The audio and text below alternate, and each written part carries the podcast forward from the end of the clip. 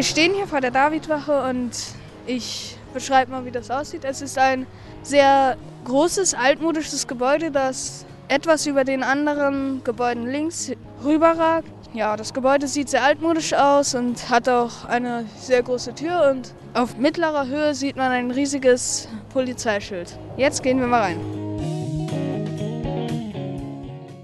Wir gehen jetzt hier die Treppen hoch und gehen erstmal in den Ankommenbereich. Ein großer Tresen drinne und eine Tür, der den anderen trennt, wo ganz viele Computer drin sind.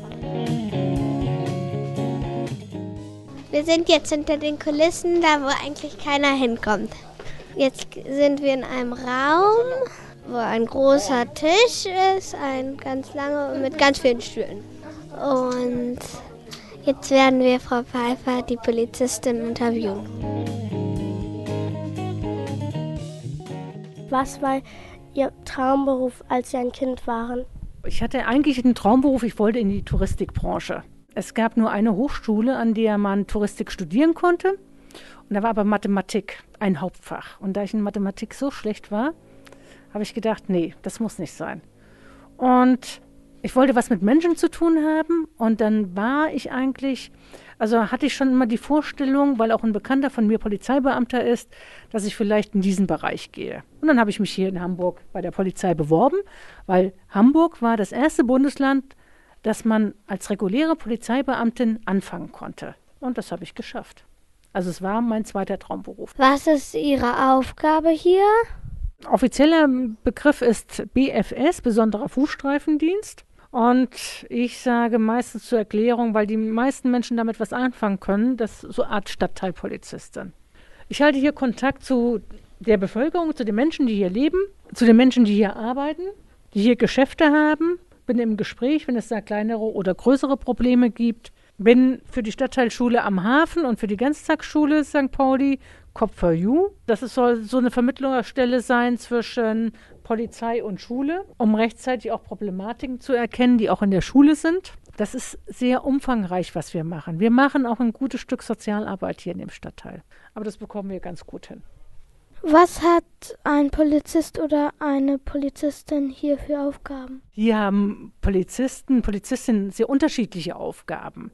Sie müssen zum Beispiel äh, Einsätze fahren. Das heißt, wenn Leute irgendwie anrufen, sagen, hier ist es zu laut oder wir streiten uns oder hier schlägt man sich, dann müssen die Kollegen und Kolleginnen dorthin fahren und müssen versuchen, den Streit oder auch die auseinander tätliche Auseinandersetzung zu schlichten. Dann Verkehrsunfälle aufnehmen.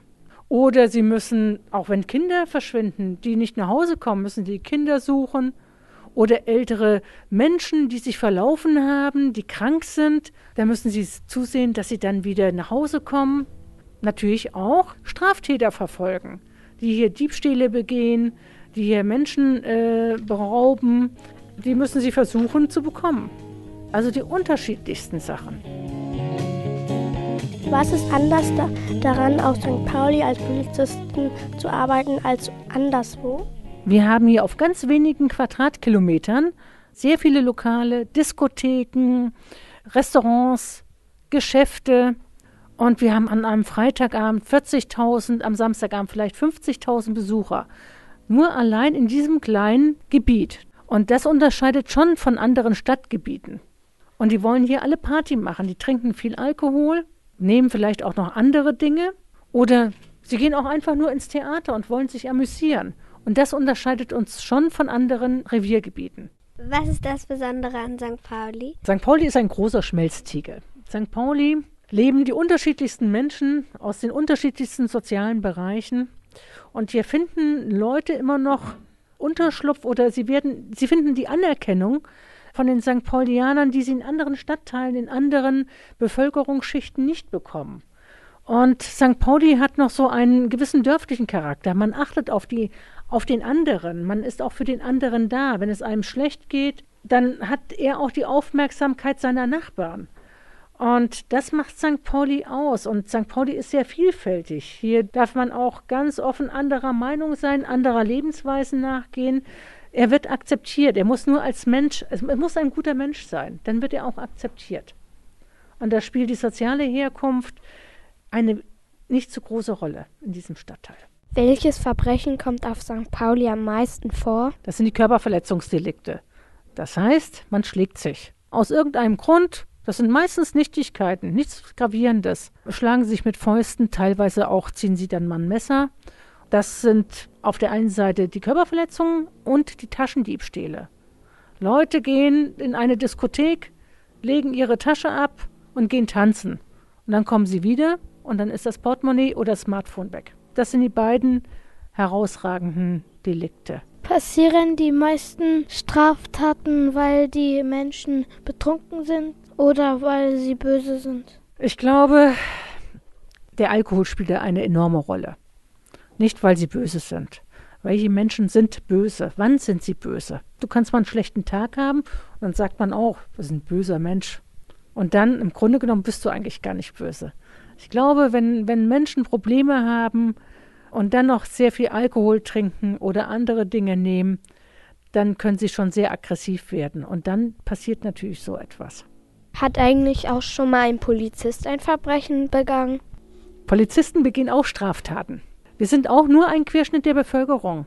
Bei uns passieren auch Straftaten. Bei uns gibt es Diebe, Räuber. Also wir sind da nicht außen vor.